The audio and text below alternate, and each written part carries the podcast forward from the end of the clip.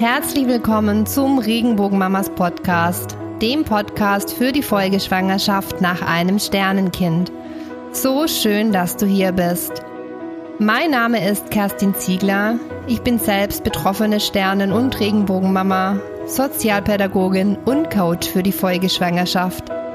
In diesem Podcast teile ich meine persönlichen und beruflichen Erfahrungen der letzten Jahre mit dir und wir erkunden, was die Folgeschwangerschaft so besonders macht. Mut ist Angst plus ein Schritt. Ich würde sagen, los geht's. Hallo Maren, guten Abend, Hallo. Gut, gute Nacht. Fast schon gute Nacht, ja. Zur späten Stunde nach Deutschland. Ja, wir hatten äh, einen holprigen Start, um jetzt hier in dieses Gespräch zu starten. Gab es ein paar technische Schwierigkeiten. Aber Maren und ihr Mann ließen sich nicht beirren und wir sind jetzt hier und können heute zum Glück diese wunderbare Aufnahme machen, in der Maren uns mitnimmt in ihren Weg zur Sternenkindmama und in ihren Weg zur Regenbogenmama.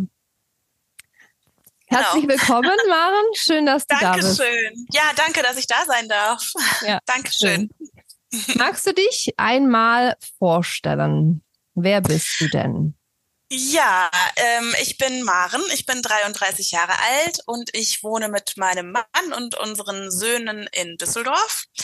Und zum ersten Mal bin ich im Frühling 2020 schwanger geworden. Ähm, das war gerade so Beginn der Corona-Pandemie, Mhm. falls man sich erinnert. Irgendwie Die beste Zeit zum Umstände- Schwangerwerden. total super. Ich, äh, also ganz verrückt. Ich weiß noch, wie ich irgendwie so ganz heimlich den Schwangerschaftstest gekauft habe und so, aber alles war zu und äh, ja. Naja, Krass, aber ja. genau. Also auch so schon besonders und ähm, diese Schwangerschaft endete dann ja auch besonders, nämlich mit der Geburt, mit der stillen Geburt von unserem Sternenkind Alani am 10. Juni 2020. Und äh, mittlerweile habe ich aber zwei Regenbogensöhne an der Hand, Regenbogensöhne. ähm, der eine ist im Juli 2021 geboren, unser Levi, Mhm. und der Leo im April 2023. Und Alani ist auch ein Junikind. Ist auch ein Junikind, genau. Ich habe April, Juni und Juli. Ja, Som Sommerjungs. Alles drei. Sommerjungs, genau, ja. ja, das Ja. stimmt. Ja, du hast ja gerade auch gesagt, ich hatte das gar nicht auf dem Schirm, ne, mit, mit Corona-Zeit, aber das war ja wirklich auch die Zeit, in der ich mit Regenbogenmamas gestartet bin. Und bei mir war Corona-Start das Ende der letzten Schwangerschaft mit Leni. Also ich habe das dann noch so die letzten Wochen mitbekommen und fand es schon auch echt beängstigend. Da war die Geburtssituation und alles dann noch so offen und ungeklärt. Alles hat zugemacht. Und ich kann es nur ahnen, wie es auch sein muss, da zum ersten Mal schwanger zu sein, überhaupt, ne, diese Umstellung und dann eben auch noch die Erfahrung, die du gemacht hast, nämlich, dass du deinen Sohn dann auch noch stillgeboren hast mit all diesen, diesen Beschränkungen und Regelungen, die damals ja auch da waren. Mhm. Ja, also ähm, ich muss sagen, es war ähm, das, dadurch, dass ja klar war, dass unser Sohn still zu, zur Welt kommt, ähm, durfte mein Mann tatsächlich mit mir aufs Zimmer und durfte auch die ganze Zeit dabei bleiben. Also bei ähm, Lebendgeburten, normalen Geburten war das ja dann tatsächlich so, dass die Männer eine ganze Ja. Zeit gar nicht dazukommen durften. Genau, und ähm, das war aber bei uns in der Klinik da Gott sei Dank so, dass die gesagt haben, nee, also stille Geburt, da braucht die Frau nochmal eine ganz besondere Unterstützung durch ihren Partner und War, ähm, war nicht immer so, ne? Also spannend. Ja, ja, vor allem, ja, hat's, es hat sich im, in, der, in den Pandemiejahren tatsächlich auch dann geändert. Ja. Mhm, Mhm. Genau. Ja. Ja. so von daher hatten wir da jetzt in, die, in diesem, in dieser speziellen Situation gar nicht so viel ähm, von der Pandemie gemerkt, aber natürlich schon in den Vorsorgeuntersuchungen zum Beispiel, da durfte mein Mann dann halt nicht mitkommen. Mhm. Tatsächlich der einzige Ultraschall, wo er dann dabei war, war der letzte Ultraschall, wo dann gesagt wurde, kein Herzschlag mehr. Also er hat unser Kind nie Ja. lebend irgendwie im Ultraschall gesehen oder so, ne? Ja. Mhm. Das habe ich so Ja. so wirklich häufig auch jetzt gehört, dass der Papa dann eben aufgrund dieser Regelung nicht dabei sein konnte und dann häufig tatsächlich auch diese einzige Ultraschall, auch dieser Ultraschall war, an dem, in dem die Diagnose gestellt worden ist. Ja. Mhm. Hm. Ja. Wollen wir noch, jetzt sind wir so ein bisschen schon rein, reingesprungen. Ja, reingeschlittert. reingeschlittert über Corona. äh, Nochmal ein Stück weit zurückgehen, genau, in deine, ja, nämlich in die erste Schwangerschaft mit Alani. Ähm, magst du einfach mal ein bisschen berichten, wie es dir ging? Du hast gerade schon gesagt, äh, es wurde im Ultraschall oder bei einer Routineuntersuchung dann festgestellt, dass das Herzchen nicht mehr schlägt. Ähm, ja, vielleicht auch, ob, ob du was wahrgenommen hast ähm, oder eben ob das für dich auch total überraschend war dann bei der Ultraschalluntersuchung. Mhm. Also ähm, das war tatsächlich total überraschend, als sie das gesagt hat, hat mir das wirklich den Boden unter den Füßen weggerissen. Jetzt im Nachhinein kann ich sagen, ähm, ich hatte schon immer so ein komisches Gefühl. Wir hatten zum Beispiel kaum jemandem von der Schwangerschaft erzählt, obwohl ich ja dann auch schon in der 16. Schwangerschaftswoche war und eigentlich diese magische zwölf Wochen Grenze ja irgendwie auch schon lange überschritten war. Ich kann jetzt im Nachhinein sagen, ich habe mich in dieser Schwangerschaft irgendwie gar nie so richtig sicher gefühlt. Und das hat irgendwie, das hat sich so durchgezogen. Und es gab auch ähm, medizinisch Anzeichen schon. Okay auf die wir aber nie angesprochen worden sind. Also ich habe es mir dann immer so, also zum Beispiel war Nani immer zu klein gemessen im Verhältnis dazu, in welcher Schwangerschaftswoche ich schon war. Und ich habe das auch gesehen ähm, an diesen Kurven, dass der halt immer drunter lag und habe mir das aber selber so, erklärt, gedacht, naja, Kinder sind halt unterschiedlich groß und dann ist das halt in der Schwangerschaft irgendwie auch so. Ähm, tatsächlich war die Abweichung dann am Ende aber ja doch sehr extrem. Also er hatte dann ja eine Größe, die der zehnten Schwangerschaftswoche entsprach, obwohl ja. ich schon in der 16. war. Und gerade in der Zeit sind die Sprünge ja sehr, sehr groß oder die Entwicklungsschritte ja, ja sehr groß. Genau, also da gab es eigentlich auch schon medizinische Anzeichen. Ähm, mhm. Ja, trotzdem war, hatte man bewertet das anders damals. Genau, ja, man bewertet ja, genau. anders. Nein, im Nachhinein macht das dann häufig Sinn. Auch dieses, mhm. warum, warum war ich da so zurückhaltend? Na, warum habe ich genau, das nicht erzählt? Ja. Ohne eine negative Vorgeschichte in der ersten Schwangerschaft. Mit dem Klassiker, die zwölf Wochen sind vorbei, jetzt können wir es verkünden. Ja, genau. Mhm. Ja zeigt auch immer wieder für mich diese Verbindung zwischen, zwischen Mama und Baby, die da irgendwie, ja. die da ist, ne? So. Ob wir es jetzt wahrnehmen ja. oder nicht, das ist das andere, aber es ist einfach, ist einfach da. Mhm. Ja, total. Was würdest du denn sagen, ähm, was lief oder wie, wie lief es überhaupt für dich dann ab? Du hast gerade von oder hast vorhin schon erzählt, es war jetzt in der Begleitung dann der Geburt, hast du selbst keinen Unterschied festgestellt mm, oder von den Einschränkungen nichts gemerkt. Der Mann konnte mit dabei sein, aber du bist dann eben zum Frauenarzt gegangen. Er hat damals die Diagnose gestellt, das Herzchen schlägt nicht mehr. Magst du uns mal ein bisschen mitnehmen, was für dich da dann ähm, auch bestärkend war, was dir geholfen hat in dieser schweren Situation, in diesem schweren Moment? Und ob es möglicherweise auch etwas gab, was, was nicht so gut lief. Also ja, einfach teil, teil gerne einfach deine Erfahrung von dieser Zeit, ja. Ja, also ähm, tatsächlich war es so, dass meine Frauenärztin, bei der ich dann war, die den Ultraschall gemacht hat, in meinen Augen sehr unempathisch reagiert hat und einfach gesagt hat, hier, ich gebe Ihnen jetzt die Überweisung in die Klinik, Sie gehen zur Ausschabung. Und ich hatte ähm, ja weiß jetzt gar nicht, ob ich da Gott sei Dank sagen kann, aber ich hatte ähm, vorher das einzige Kapitel in meinem Schwangerschaftsbuch, was ich gelesen habe, war tatsächlich über ähm, frühe ähm, Verluste der Schwangerschaft, wo dann stand, man muss nicht sofort handeln, sie können sich Zeit lassen. Ähm, natürlich immer so ein bisschen mit der Hoffnung noch, dass es vielleicht auch ein Fehlalarm war, dass da kein Herzschlag gefunden wurde. Diese leise Hoffnung hatte ich natürlich irgendwie auch noch. Aber eben dieses, ich muss jetzt nicht sofort in die Klinik, das ähm, hat mich in dem Moment dann bestärkt zu sagen, nee, das mache ich nicht. Und der Ultraschall, das war an einem Freitagnachmittag und mir war eh klar, ne, ich, übers Wochenende, das möchte ich jetzt irgendwie alles nicht, ich warte erst mal ab. Ähm, und ich bin dann am, am nächsten Montag ins Krankenhaus und ähm, dort auch nochmal untersucht worden. Da ist es auch bestätigt worden, dass kein Herzschlag mehr zu finden ist. Und dort sind wir aber dann sehr verständnisvoll aufgenommen worden. Wir sind gut aufgeklärt worden, eben wie gesagt, unter diesen ganzen Corona-Einschränkungen, wo sie dann aber trotzdem gesagt haben, nein, ihr Mann darf dabei sein ähm, und so. Ähm, und ähm, ja, da haben sie dann auch gesagt, naja, eine Ausschreibung würden sie jetzt nicht mehr machen, sondern eben die Geburt medikamentös einleiten.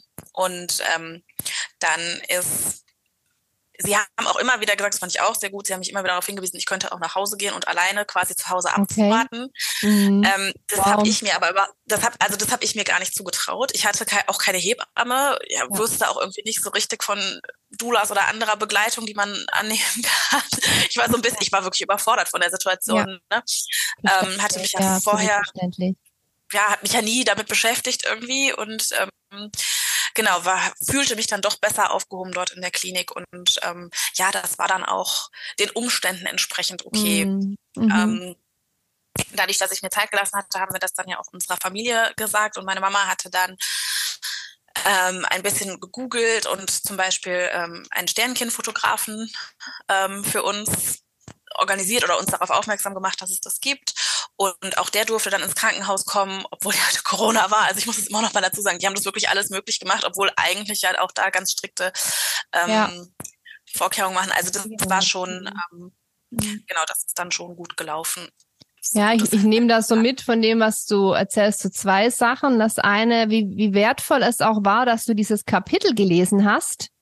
Ja. Na, weil ich, bei mir war das das genaue Gegenteil. Ähm, ich habe das komplett weggeblättert. Ich hatte auch einen Heb, so eine Hebammen-Sprechstunde, war das der damalige genau, Klassiker. Genau, ja, den, den hatte ich auch. Den hattest ja, du auch, genau. genau. Und das habe ich komplett genau. ignoriert. Na, also so genau dieses, ja. ich will es nicht wissen. Und so wie du es jetzt gerade auch gesagt hast, hast du ja dadurch auch einfach gewusst, es kann so und so sein, es muss nicht so sein, ich muss nicht direkt handeln. Also konntest mhm. dadurch freier entscheiden, was du für dich auch möchtest. Und für mich mhm. das auch nochmal, es stellt sich ja manchmal so die Frage, wie, wie viel soll von diesem Thema auch in einen, in Anführungsstrichen, normalen Geburtsvorbereitungskurs mit einfließen? Oder in die mhm. Aufklärung beim, beim Gynäkologen, bei der Gynäkologin, ne? Also das Total. ist ein, ein absolutes Argument eben auch dafür. Ja, und trotzdem ist es so, dass viele Sachen noch waren, die ich einfach nicht wusste, wo ich halt hinterher auch dachte, okay, wenn ich das zu dem Zeitpunkt gewusst hätte, dann hätte ich es auch anders ja. gemacht. Ja. Zum Beispiel, ja, wir haben Fotos von einem Fotografen, ähm, ich hätte aber unheimlich gerne zum Beispiel Fußabdrücke gemacht oder Handabdrücke, solche Sachen, ne? Also das ja, äh, Muttermilchschmuck. Muttermilchschmuck, ja. genau, all diese ja, Dinge, von denen man dann erst später erfährt, wo es dann auch einfach irgendwie zu spät dann für ist. Ähm, genau, also. Ja, ja, es ist ein, ein, riesiger Vorteil, einfach zu wissen, ne? Zu wissen, was, was, was da ist und dann wählen zu können. Und letztendlich, mein, das hat, hat mich nicht geschützt. Meine tolle Theorie, ich schaue nicht hin, dann passiert mir das nicht, äh, hat nicht wirklich etwas gebracht, ja. Und würdest du sagen, das ist so das Zweite, was ich jetzt gehört habe oder so verstanden habe, dass auch dieses nochmal nach Hause gehen und dieses Abwarten, ähm, dass dir das auch gut getan hat im Hinblick auf Loslassen und Abschied nehmen können oder überhaupt einmal zu verarbeiten, was denn da gerade passiert ist oder passiert? Ähm, ja, ich glaube schon. Ich glaube schon, dass das äh, wichtig war, irgendwie diesen ersten Schockmoment dann auch erstmal ähm, ja, sacken zu lassen und eben nicht direkt irgendwie einzugreifen oder auch das Gefühl zu haben, man muss da jetzt in so einen Aktionismus verfallen, was ja überhaupt nicht der, der Fall ist. Ja, ähm, ja, ja. ich glaube, das hat, das hat gut getan. Mhm. Maren, ihr habt euch dafür entschieden, nach Alanis Geburt die Plazenta untersuchen zu lassen und habt dann auch das Ergebnis bekommen, dass Alani eine Trisomie 13 hatte. Genau, Wie ging ja. es dir denn damit, als du das Ergebnis hattest und möglicherweise ja da, damit auch so diesen Grund, warum das Herzchen aufgehört hat zu schlagen? Ja, genau. Also das hat es natürlich irgendwie erklärt im ersten Moment. Ich muss sagen, ich bin schon ein ziemlicher Kopfmensch. Für mich war das ganz wichtig, gerade in den ersten Tagen und Wochen ähm, nach der Stillengeburt, das rational verstehen zu können und medizinisch nachvollziehen zu können, was ist da überhaupt passiert.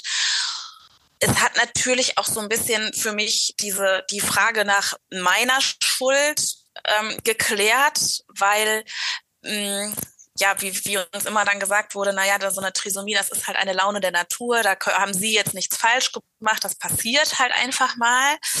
Ähm, trotzdem ist es natürlich irgendwann an einem Punkt, ähm, ich sage aber, man kann ja immer einmal mehr Warum fragen, ne? gerade bei diesem Laune mhm. der Natur. Ja, warum ist das denn eine Laune der Natur? Und irgendwann ja.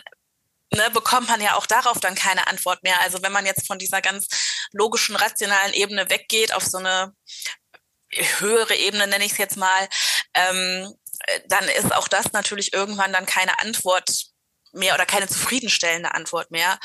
Und es hat mich tatsächlich, also lässt es mich auch manchmal noch ein bisschen daran knabbern, dass ich mich frage, ähm, es ist ja nicht nur die Frage quasi, was wäre gewesen, wenn Alani gelebt hätte, sondern was wäre auch gewesen, wenn er mit dieser Diagnose überlebt hätte. Es gibt ja durchaus Kinder, die auch mit einer Trisomie 13 ähm, geboren werden und, und leben, ja. aber eben dann doch auch körperlich meistens ähm, mehr oder weniger, also bei Trisomie 13 meistens doch auch sehr körperlich eingeschränkt sind. Ähm, was hätte das dann mit uns gemacht, mit unserem Leben gemacht? So. Ja, ja. Genau. Das heißt, für dich hat dieses, dieses Wissen tatsächlich auch dahingehend geholfen, dass du deinen Grund hattest, dass du wusstest, okay, das ist es und auch ein Stück weit, um dir ja nicht einen eigenen Vorwurf zu machen, dass irgendetwas nicht richtig war oder dein Körper versagt hat, so diese klassischen hemmenden Glaubenssätze, die ja dann auch aufkommen, die aber meiner Meinung nach auch tatsächlich aufkommen können, wenn eine Trisomie oder was, was Genetisches eben gefunden wird, weil wie du sagst, da dann auch die Frage ist, ja, warum ja. passiert mir das? Na, warum bin ich eben wieder genau. hier diese geringe ja. Wahrscheinlichkeit? Ja. Hm. Genau, ja. Ja. ja. Maren, wann wurdest du, beziehungsweise, wir müssen davor ansetzen, wann war für dich nach der Geburt von Alani klar, dass du ähm, gerne nochmal schwanger werden möchtest? Hat da auch das Ergebnis mit reingespielt, dass du wolltest du so lange abwarten? War das direkt auch klar? Wann wurdest du dann tatsächlich schwanger und wie ging es dir mit diesem positiven Test in den Händen? Also ich habe ähm, mich gar nicht so ganz bewusst entschieden, äh, wieder schwanger zu werden. Beim, es, ich hatte einfach eine große Angst, nicht mehr schwanger werden zu können.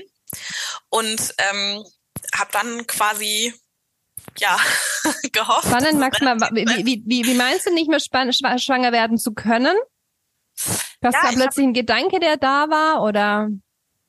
Ja, irgendwie ne, also ähm, bei allem, was in der Klinik natürlich gut gelaufen ist, natürlich habe ich aber trotzdem auch so Sätze gehört wie, naja, sie sind ja noch jung, versuchen sie es jetzt nochmal, das geht, das wird dann schon gut gehen und so. Und irgendwie, das hat aber ne, in mir jetzt, das hat mich nicht so beruhigt, sondern ich habe eher gedacht, ja, aber was passiert denn, wenn es jetzt nicht nochmal klappt und ich nicht nochmal schwanger werde und das bleibt unser einziges Kind und ähm, eben auch, ne, was passiert, wenn das Kind dann nochmal so eine Trisomie hat oder so und ähm, ja, deswegen ja. Äh, Der Verlust eines sitzt, sitzt einfach tief, ne? Ja. Genau, ja, ja, total. Und deswegen war das jetzt gar nicht so eine, wie gesagt, nicht so eine bewusste Entscheidung, so jetzt bin ich bereit, sondern es war mehr so ein, äh, wir versuchen es jetzt ganz schnell in der Hoffnung, es passiert nochmal, um irgendwie dieser Angst vielleicht auch ein mhm. bisschen was entgegenzusetzen.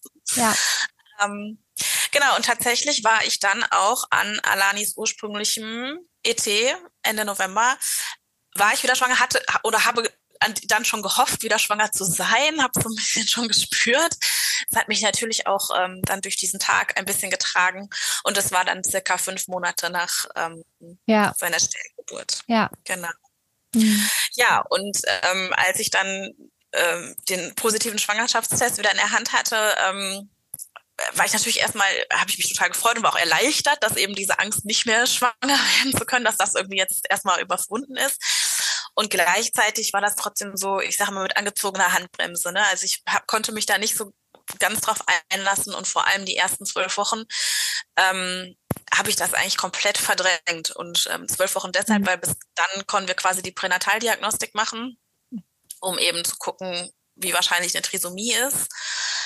Ähm, das heißt, diese regulären Ultraschalluntersuchungen davor haben dir auch jetzt gar nicht so sehr geholfen im Hinblick da nee. da zu entspannen oder mir ins Vertrauen zu kommen, dass es sich nicht wiederholt?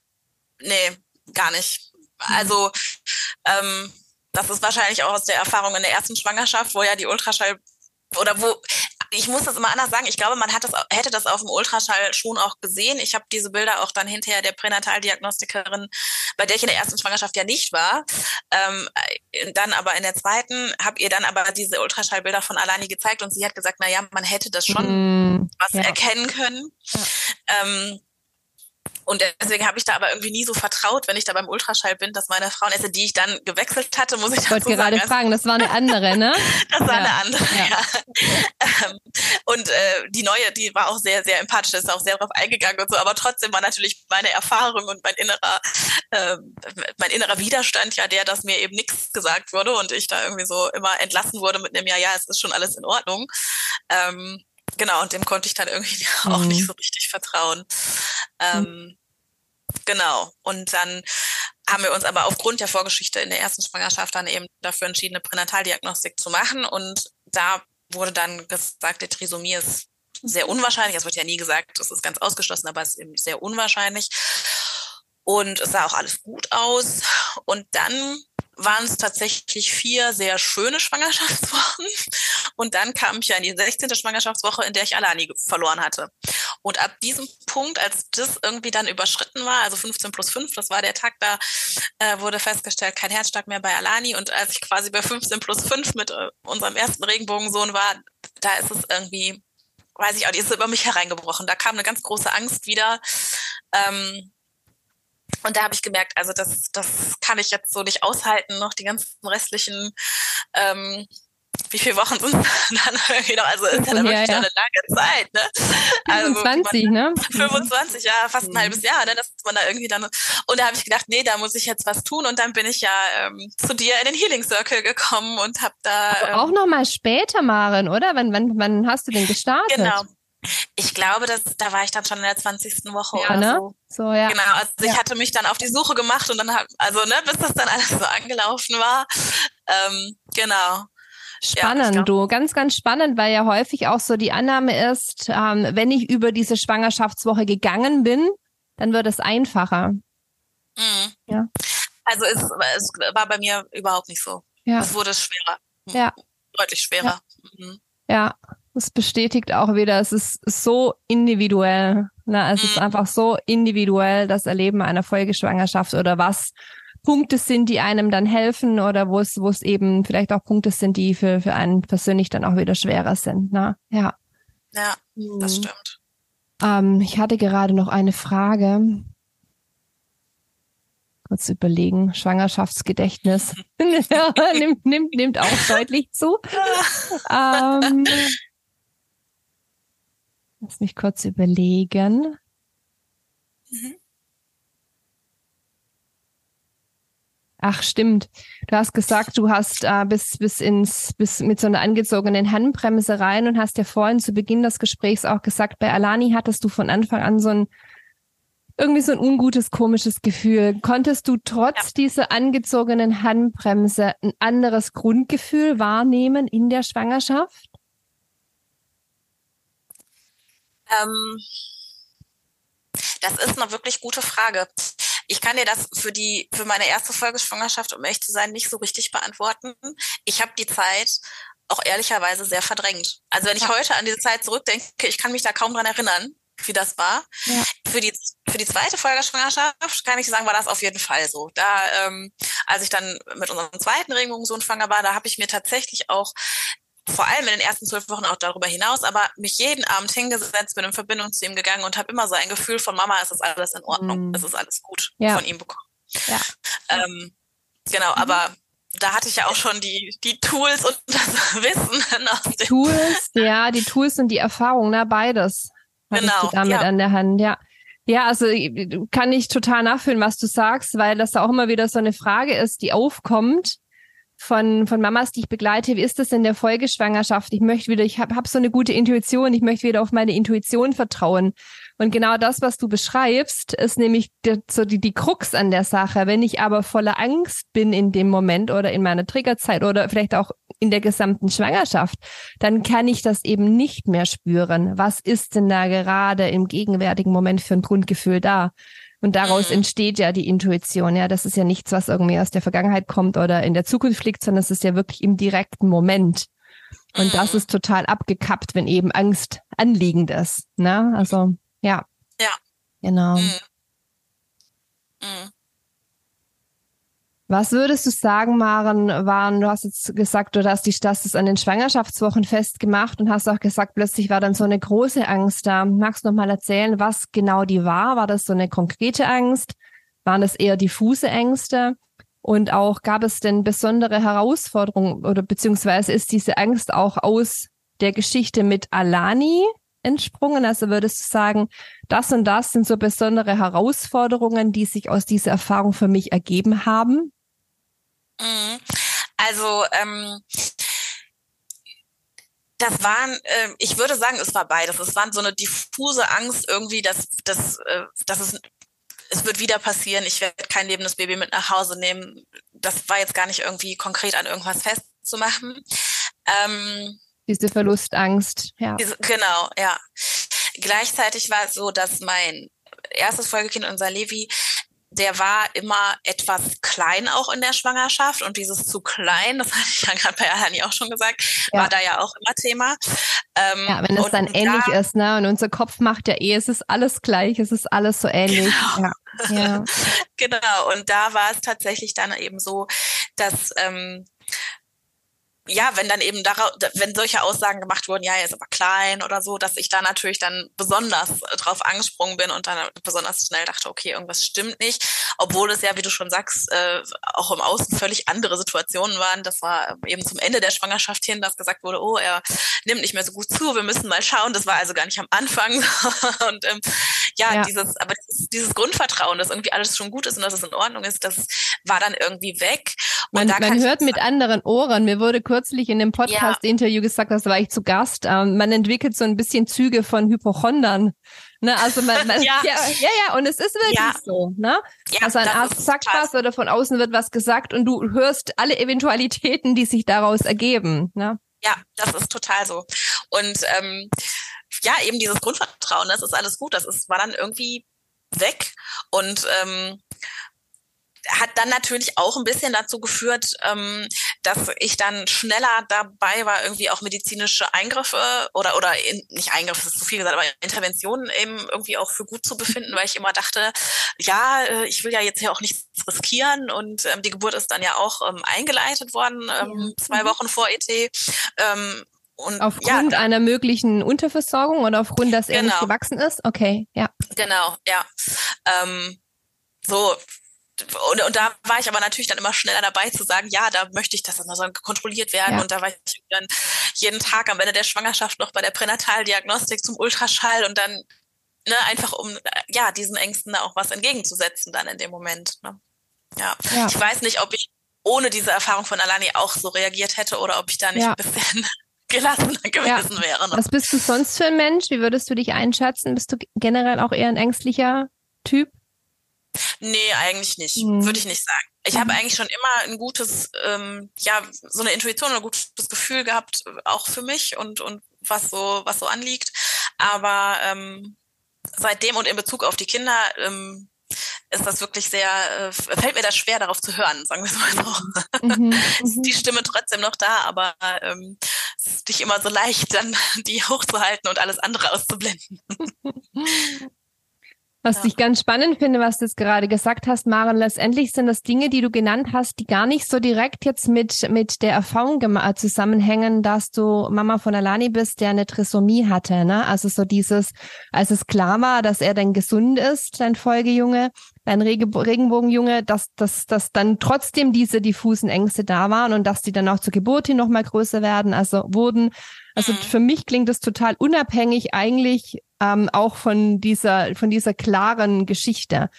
Weil das ja, ja auch nochmal, auch bei manchen Frauen so ist, ne, aber ich auch eben genauso erlebe, dass diese Verlustangst so was ist, was so viel größer ist als diese ja. eigene persönliche Geschichte.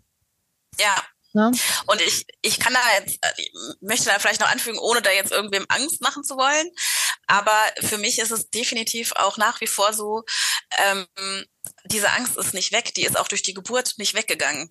Es gibt immer noch mit Situationen, Triggersituationen, in denen die Angst ganz, ganz groß ist. Vor allem mit meinem ersten Kind hatte ich zum Beispiel vor diesen U-Untersuchungen immer total Angst. Ah ja, ja, das höre ich auch öfter. Das ist, das ist einigen Frauen ja. so geht, ja, ja. Mhm. Also genau wie vor den Ultraschalluntersuchungen oder ja. den Vorsorgeuntersuchungen in der Schwangerschaft, eben dann jetzt bei den beim Kinderarzt.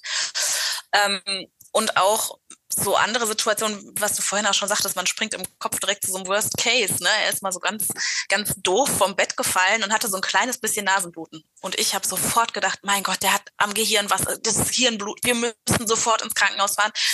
Ähm, letztendlich hatte er halt eine geprellte Nase. also es war nicht. Äh, ja, ja da, da, da kommt auch natürlich noch so das beim ersten Kind hinzu. Ich weiß nicht, ob du es schon wahrnimmst, dass es auch beim zweiten Kind an der Hand dann nochmal anders ist, aber eben das erste Mal Mama eines Kindes an der Hand zu sein, plus dann Regenbogenmama zu sein, das sind ja so zwei zwei äh, Herausforderungen, die da aufeinander prallen, ja. die ja, dann total. eher erstmal äh, schwarz sehen, anstatt entspannt ja. zu bleiben. Ja. Mhm. Total, ja. ja. Ja, das stimmt. ja, und ich glaube, es macht auch, also es ist, wenn du sagst, keine Angst machen, ähm, ja, dieses Thema Angst ist ja eh so ein, so ein großes Thema in der Folgeschwangerschaft und erinnerst dich ja, ich führe ja auch immer die Vorgespräche mit den Frauen, das mache ich auch heute noch. Und äh, ja, manchmal wird dann eben genannt, ich möchte die Angst loswerden oder wie kann ich die Angst überwinden. Und das zeigt mhm. eigentlich auch schon so dieses, dieses, dieses Denken, was wir haben, etwas loszuwerden, also letztendlich ein Gefühl von unserer Gefühlspalette loszuwerden, was eigentlich völlig, also ein Anspruch ist, der nicht erreichbar ist und der ja auch überhaupt gar nicht gesund ist. Ne? Und so wie du genau, sagst, ja. das zu denken, wenn ich dann schwanger bin, ist die eine Angst weg oder wenn ich dann über einer Schwangerschaftswoche bin oder wenn ich dann mein Kind geboren habe. Aber zu verstehen, dass sie Teil unserer, unserer, unserer menschlichen Gefühlswelt ist, dass sie, glaube ich, Teil von Mutterschaft ist, na? Ne? weil ja, wir da plötzlich ja. jemanden haben, den wir so sehr lieben. Und das macht natürlich Angst, dieser Gedanke daran, ihn zu verlieren. Und dass es nicht darum geht, das loszuwerden, sondern eigentlich das anzuerkennen, dass es da ist und zu verstehen, was braucht es denn? Ne? Das ist eigentlich ja, genau. so, oder der Umgang damit. Ja, was braucht es? Ergo, was genau. brauche ich dann? Ja. Hm. Ja, total. Und ich, genau, ich, ich hatte vorhin nur gesagt, ich will keine Angst machen. Es gibt ja doch noch viele Frauen, die eben sagen, ne, so diese 40 Wochen stehe ich jetzt durch und dann ist das Kind auf der Welt und dann endlich ist diese Angst weg. Aber so ist es halt in meiner ja. Erfahrung Überhaupt nicht. Und das ist wertvoll, dass du darüber sprichst, wenn du eine der Frauen bist, die das hört und die so empfindet und denkt, ich habe ja. irgendwas falsch gemacht, weil jetzt ist doch mein Kind da, ne? Auch so ist ja schon davor.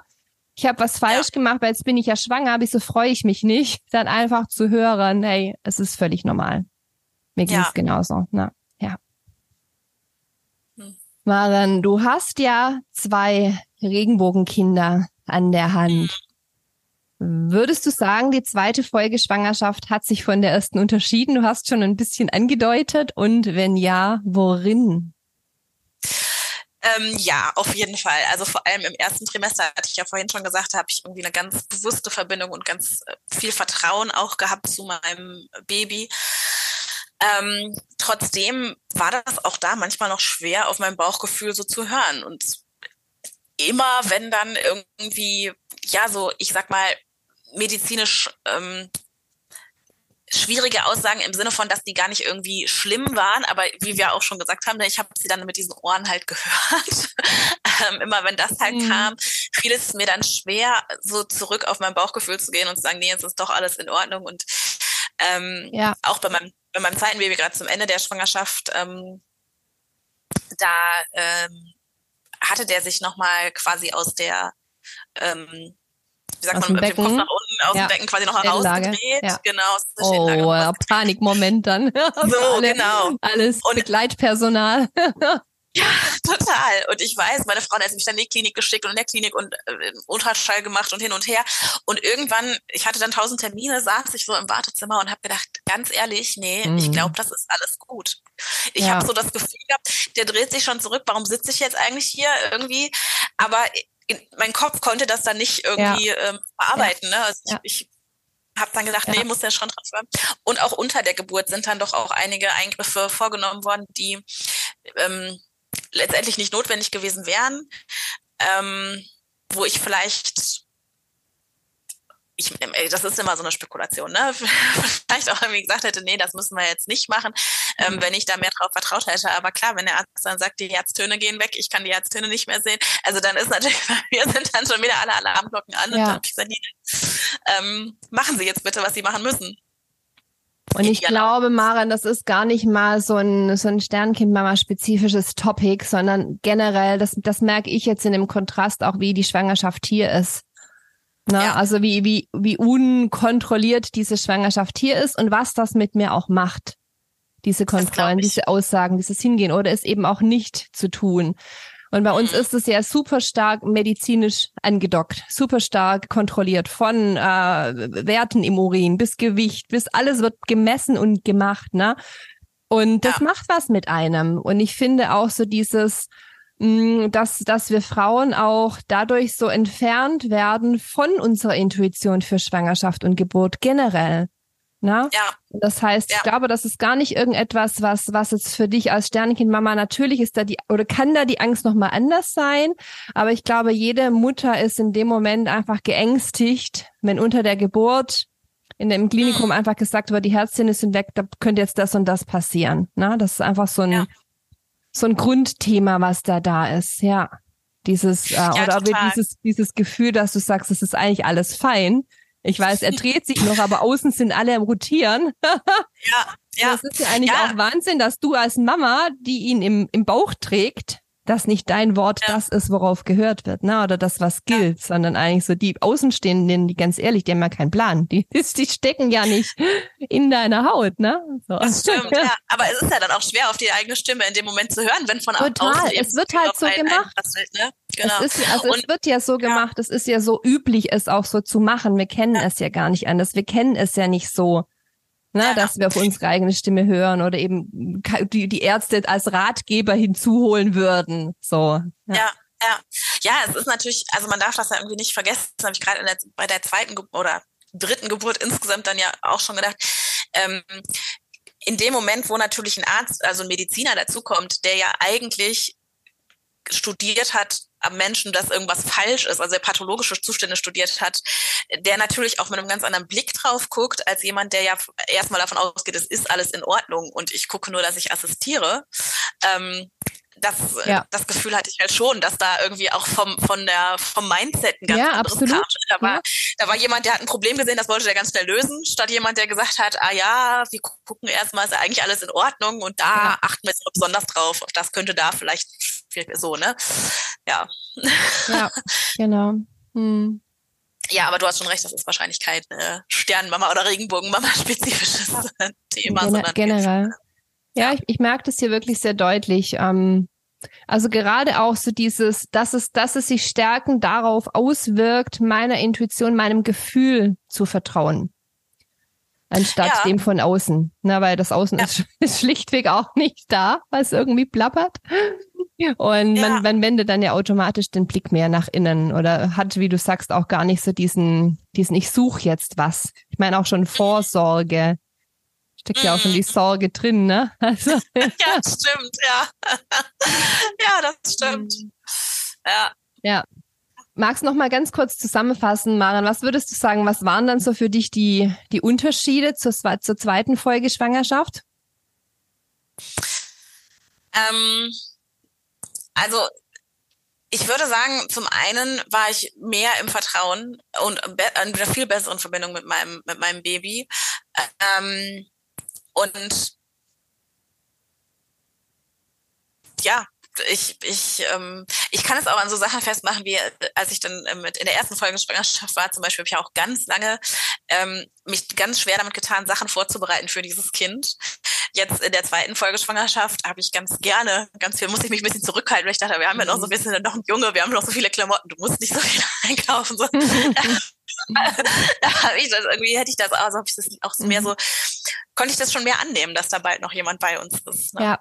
ja. Ähm, war in der ersten Folge Schwangerschaft definitiv nicht so. Ja. Ja. Ja. Mhm. ja, so einerseits die, wie du es vorhin schon sagtest, die Tools, die du hattest, die stärkende Erfahrung auch deines Folgekindes, na, dass es eben schon ja. auch mal gut ging, dass es gut gehen kann. Auf der einen ja. Seite als, als Stärkung und auch diese, ich nehme die, die zweite Schwangerschaft danach nochmal anders war oder mehr im Vertrauen war. Aber dennoch, ja. auch die Angst bleibt auch hier oder gewisse Angstpoints merke ich auch ja. da noch oder Triggerpunkte, die ich, die ich so gar nicht ablegen kann, einfach weil die Geschichte auch so prägend ist, oder? Ja. Hm. Ja, ja, auf jeden Fall. ja, und ich denke, es ist auch, ähm, also Jetzt habe ich irgendwie gerade den Faden verloren. Sorry. Ich hatte so, so ein Gedanke in den Kopf geschossen. Schwangerkopf zu Stillkopf hier, oder? Du stillst Wirklich, auch, ne? Stillkopf. Ja, ja. Und das alles um 10 Uhr nachts bei dir. Wirklich, ja, gleich ja. um 11. Nee, was, was wollte ich jetzt? Wirklich, das war doch ein guter Gedanke. Wo ist denn der jetzt hin? Ähm, Nee, ach genau. Ähm, auch über, überhaupt über dieses Wissen, das kann ich jetzt auch über alle drei Schwangerschaften nochmal sagen. Ähm, ich hatte ja am Anfang auch schon gesagt, bei Alani hatte ich schon auch immer so ein komisches Gefühl und konnte mich da nicht so richtig drauf einlassen, war nicht so im Vertrauen. Aber ich konnte das ja auch gar nicht so richtig einordnen. Also mir war ja auch gar nicht klar, es war die erste Schwangerschaft, ist das vielleicht ja auch normal in der Schwangerschaft, dass das so ja. ist oder so. Ne? Ähm, und dann in der zweiten, in der, in der, in der zweiten Schwangerschaft mit Levi war es ja dann äh, schon so, dass ich gemerkt habe, okay, irgendwie so ganz normal ist es, glaube ich, nicht, dass man immer sich mit so einer angezogenen Handbremse eigentlich ist, aber die Angst, die ähm, schlägt da schon zu und lässt mich jetzt auch hier nicht so richtig ähm, ins Vertrauen kommen. Und ähm, das war dann eben schon auch ein Unterschied dann zur dritten Folge Schwangerschaft, also mit ähm, Leo, wo ich dann doch von Anfang an gemerkt habe, okay, dieses Vertrauen, das ist das hat Wert und das ist da und da kann man sich auch ein Stück weit drauf verlassen. Und klar, das kommt natürlich, wie du schon sagst, durch die Erfahrung in der Schwangerschaft davor mit ähm, Levi, aber ähm, auch ganz, ganz zum großen Teil durch ähm, deine Kurse, meine Arbeit mit dir. Meine Arbeit hört sich nicht so doof an, aber deine. Ja, ja, natürlich. deine ja, Arbeit. So. Unsere Arbeit. Unsere Arbeit. Ja, ja. genau. Ja, nee, das, das ja. muss ich, genau, das muss ich schon sagen. Also sich dann damit doch auch auseinanderzusetzen und äh, zu merken, irgendwie, das geht auch Total. anders. Ja. Ja. Überhaupt mal diesen Raum dafür zu öffnen, dass es anders geht, ne? dass es nicht so genau. sein muss. Weil das ist ja auch was, wir geben uns ja dann damit auch gerne mal zufrieden. Das ist dann halt einfach so. Ja. Ne? Ist dann halt nicht schön. Oder Hauptsache die Geburt, ne? Hauptsache bei der Geburt, Hauptsache das Kind ist gesund und was es da noch alles für blöde Sprüche gibt, ne? Ja, genau. Ja. Das ist, glaube ich, häufig, weil man es sich nicht so vorstellen kann, was möglich ist. Und ja. Ja. Ja. Total. Maren, bevor wir, oder du zumindest, gleich ja, einschlafen, einschläfst, hast du Nein, einschlafen nicht, ist zu spannend. Ja, sehr gut. Das ist, das ist. Gibt es da noch etwas, was du gerne in diesem Kontext ähm, mit, mit den Hörerinnen und Hörern äh, teilen möchtest? Ähm, ich habe das tatsächlich jetzt schon, äh, das, was ich mir eigentlich jetzt überlegt hatte, was ich sagen wollte, habe ich jetzt schon zwischendrin so ein, einfließen lassen. Nämlich, ähm, dass es also für, also in meiner Erfahrung wirklich nicht so ist, dass diese, diese Angst oder diese Sorgen quasi mit der Geburt vorbei sind. Und dass das wichtig ist, ähm, nicht nur die, die Folge Schwangerschaft als eine ganz besondere Schwangerschaft anzusehen, sondern auch das Muttersein danach. Ich kann das natürlich nicht vergleichen. Ich habe kein Kind, ähm, also mein erstes Kind ist ja das Sternkind, deswegen ich weiß nicht, wie das gewesen wäre, wäre davor vielleicht schon ein, ein gesundes Kind ähm, auf die Welt gekommen. Ich kann nur sagen, ich hatte es vorhin ja schon angesprochen, ist diese, diese Punkte mit den U-Untersuchungen zum Beispiel, dass die mich trotzdem noch sehr ähm, ja, triggern, um dieses Wort mal zu benutzen, Mhm. ähm, dass es solche Situationen gibt oder eben auch Situationen, wo ich im, im Gespräch mit anderen Müttern, die keine Verlusterfahrung gemacht haben, schon merke, wenn das Kind hinfällt, dann sagen die, naja, Kinder fallen halt mal hin, Kinder tun sich halt mal weh, ist halt mal so, das ist zum Beispiel was, was ich gar nicht so sehen kann, Ja. wo ich von mir glaube, dass ich das vielleicht so gesehen hätte, hätte ich diese Verlusterfahrung nicht gemacht.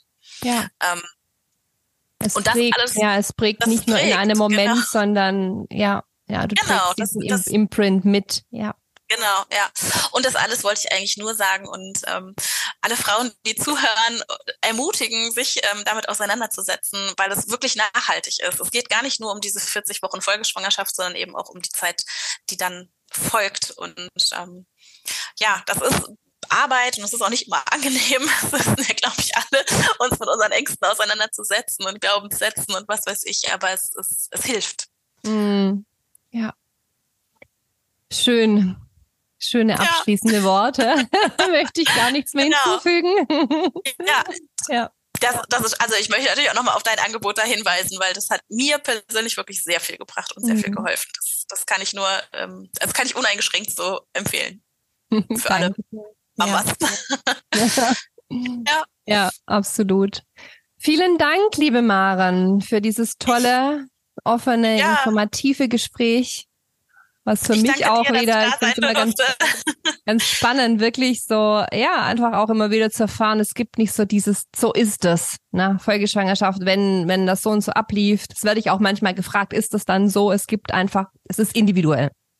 Es ist mhm. super individuell und das ist so schön, das mit dem Podcast auch abzubilden, diese Individualität der ja. Folgeschwangerschaften, ja. Mhm. Vielen, vielen Dank, liebe Maren, und einen schönen ja, Abend dir noch. Dir.